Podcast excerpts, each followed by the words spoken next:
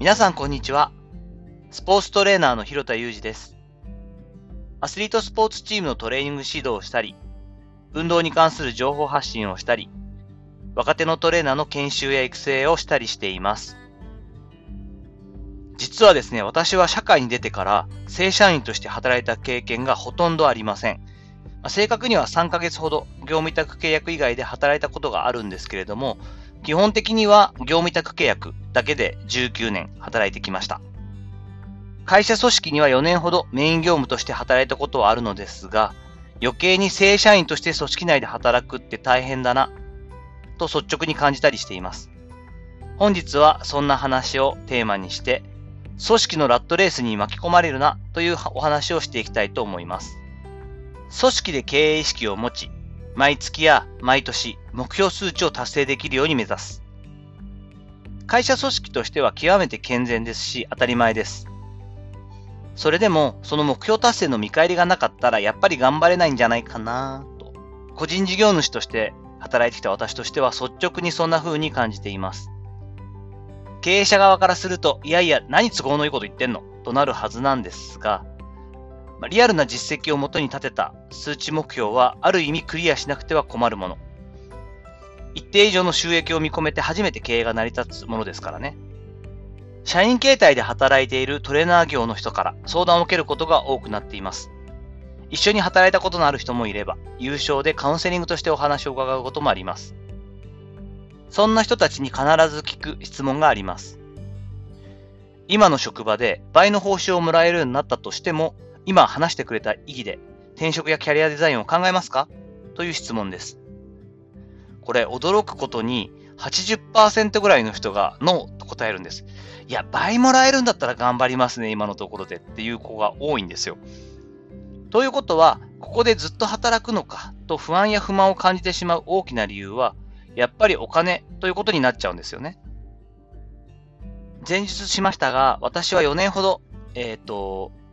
会社組織でも働いていましたので、経営者サイドで責任者を任されていましたということもあり、事務や整骨院運営の数字の実際もずっと見てきました。率直に言うと、中規模以上の事務、整骨院運営スタイルでは、収益を右肩上がりでアップさせていくのって難しい。システム的にチェーン展開をしない限り、老朽化やエリアの見込み客などの減少傾向を考えると、かなり厳しいなというのが本音です。経営トップや責任者は、まずは雇用した社員たちの生活を守るためにも、必死に必達目標をクリアし続けていく必要があります。保険請求はより厳しくなり、会員数の上限も決まっている、箱物としてのビジネスとしては、毎年ボーナスを支給できるような状況は夢に近いと言っていいのではないでしょうか。だから経済面での不安、不満を持ちたくなければですね、フリーランスになるか、企業の2択を選択するべきなんですね。ここはもう、そこしかないかなという感じなんです。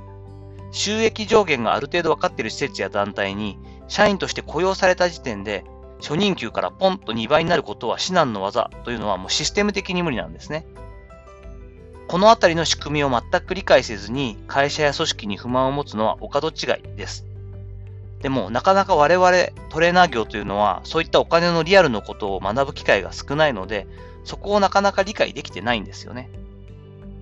もし不満はないのだけれど、漠然とした不安を抱えているなら、自分のキャリアやお金について逃げずに学びましょう。ある程度専門性を生かした副業もたくさんあります。お金自体との向き合い方を知らないと、今の倍は稼げるようになってもずっと不安は消えませんから。これ、社員として働くのが NG って否定してるわけじゃないことを分かってください。社員として働くメリットっていうのも多いんです。一定以上のお金をもらいながら、自分で経験を積みながら、自分の礎となる武器をしっかりとこう作っていく時期。初めからフリーランスではそういった戦い方はできないので、たくさん、そしてまあ、あの、看板として、会社という組織の看板を利用して、自分を信用してもらったりということもできるのも個人ではなかなかできないことなので、メリットはたくさんあります。そして我々にとっての頑張った見返りっていうのは必ずしも報酬じゃなくてもいいんですよね。ワクワクでも社会意義でもこれも立派なご褒美です。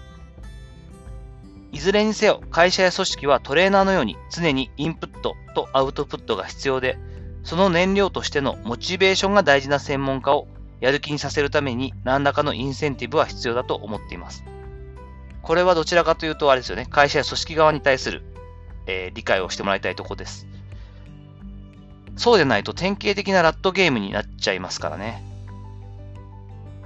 トレーナーの方でもし自分がカゴの中の車輪で走り続けるネズミであるってことにもし気がついてしまったら、どんな人間も走れなくなっちゃうに決まっていますよね。知らず知らずのうちに自分がラットゲームの中に巻き込まれていないか、そういった意識はトレーナー業を営む人間としては常に考えておいた方がいいと思っています。さて、いかがだったでしょうか？がっちりビジネスの話をしましたが、よく話、相談をされることが多い内容なので、こういった内容を話してみました。本日の話にご意見やご感想などあれば、ぜひ、レターや Twitter のダイレクトメッセージなどを使って教えてくれると嬉しいです。本日も最後までお聴きいただきありがとうございました。この後も充実した時間をお過ごしください。それではまたお会いしましょう。広田裕二でした。